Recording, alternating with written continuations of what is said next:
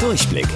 Die Radio Hamburg Kindernachrichten. Hier lernen auch unsere Eltern noch was. Hey Leute, hier ist eure Toni. Diskussion um Maskenpflicht.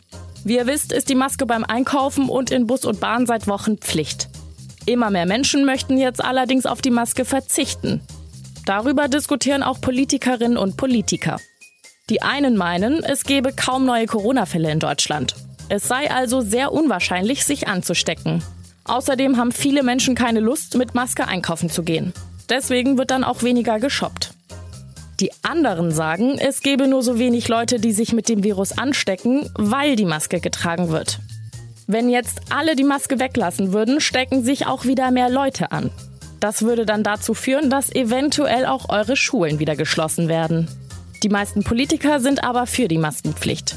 Auch unser erster Bürgermeister Peter Tschentscher möchte an der Maskenpflicht festhalten. Ihr kennt sie bestimmt vor allem aus Filmen, Fernsehen und Büchern. Piraten. Die Schiffe der Piraten haben ein Merkmal, das sie von anderen Schiffen unterscheidet. Die Totenkopfflagge. Die Flaggen der Piraten zeigen immer Symbole, die an den Tod erinnern. Eben den Totenkopf, aber auch Knochen oder Schwerter. Damit wollen sie ihren Opfern Angst einjagen. Ziemlich gruselig. Und wusstet ihr eigentlich schon? Angeberwissen. Die ersten Piratenflaggen waren gar nicht schwarz, sondern rot. Schönen Sonntag euch. Eure Toni.